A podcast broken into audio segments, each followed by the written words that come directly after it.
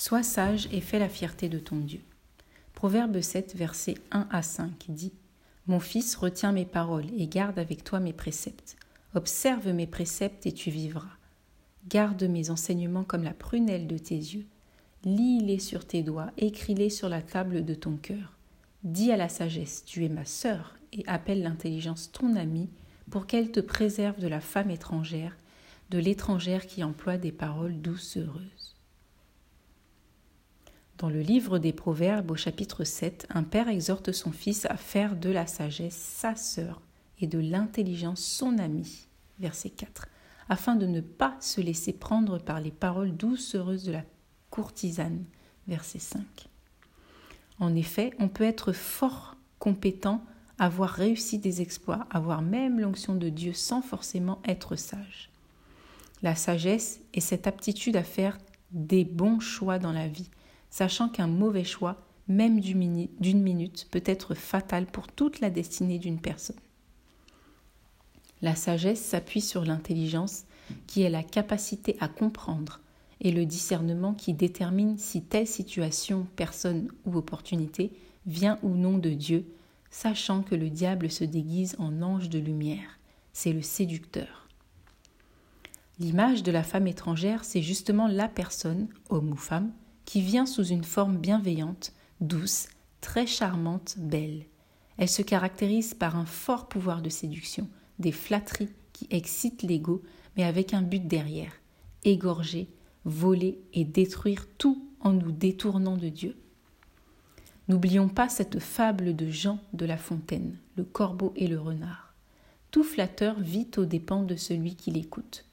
Celui ou celle animée par l'esprit de la femme étrangère a fait le pari de piéger une autre personne, généralement naïve, afin d'accomplir un sacrifice de communion à sa divinité.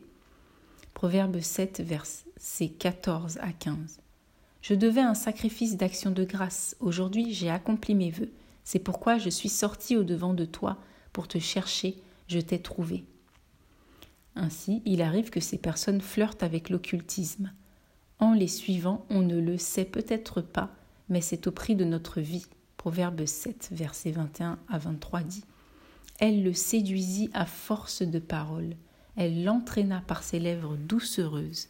Il se mit tout à coup à la suivre comme le bœuf qui va à la boucherie, comme un fou qu'on le pour le châtier, jusqu'à ce qu'une flèche lui perce le foie comme l'oiseau qui se précipite dans le filet sans savoir que c'est au prix de sa vie. Nota bene, la naïveté est définie dans le dictionnaire Larousse comme étant la crédulité de quelqu'un qui résulte de l'inexpérience, de trop de confiance allant jusqu'au ridicule. Le grand Samson en avait payé les frais avec Dalila. Pareil pour le roi Salomon en fin de règne. Par contre, ni Jésus ni Joseph avec Madame Potiphar, tout aussi tentés, n'avaient cédé. C'est donc possible de rester intègre. Je termine avec ce passage de Proverbe 7, verset 24 et suivant. Et maintenant, mes fils, écoutez-moi et soyez attentifs aux paroles de ma bouche. Que ton cœur ne se détourne pas vers les voies d'une telle femme. Ne t'égare pas dans ses sentiers car elle a fait tomber beaucoup de victimes, et ils sont nombreux tous ceux qu'elle a tués. Sa maison, c'est le chemin du séjour des morts. Il descend vers les demeures de la mort. Que ton cœur ne se détourne pas pour suivre une telle femme ou un tel homme.